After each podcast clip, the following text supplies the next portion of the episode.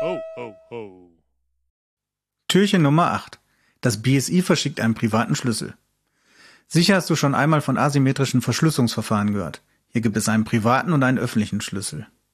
Wie der Name schon verrät, ist der öffentliche Schlüssel öffentlich einsehbar und kann von jedem zur Verschlüsselung von Nachrichten an dich und zur Prüfung deiner digitalen Signaturen genutzt werden. Im Gegensatz zum öffentlichen gibt es noch den privaten Schlüssel. Wann immer du Nachrichten entschlüsseln oder signieren möchtest, kommt dieser zum Einsatz. Dieser Schlüssel ist privat und sollte es auch bleiben. Diesen solltest du auf keinen Fall an andere Personen weitergeben. Genau hier beginnt unser Türchen so richtig. Denn asymmetrische Verschlüsselung und die Frage, welchen Schlüssel kann ich nach außen geben, verwirrt nicht nur IT-ferne Menschen gelegentlich. Erst dieses Jahr passierte dem BSI ein Schlüsselfauxpas. Per Mail bat eine Person um den öffentlichen Schlüssel zur verschlüsselten Mailkommunikation via OpenPGP mit dem BSI. Anstelle des öffentlichen Schlüssels erhielt die genannte Person allerdings den privaten PGP-Schlüssel der Behörde.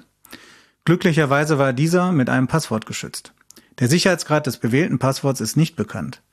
Nach Versand des Schlüssels wurde dieser allerdings nicht umgehend geändert. Er wurde noch mehrere Monate weiter verwendet. Denk immer daran, versende niemals deinen privaten Schlüssel. Geschieht es dir doch einmal aus Versehen, ändere dein Schlüsselpaar am besten sofort.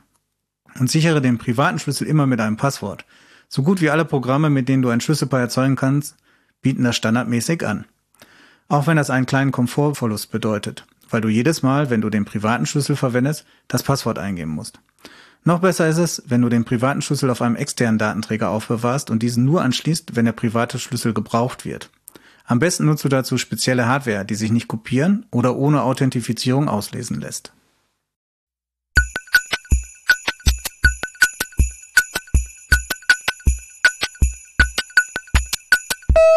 Ho, ho, ho.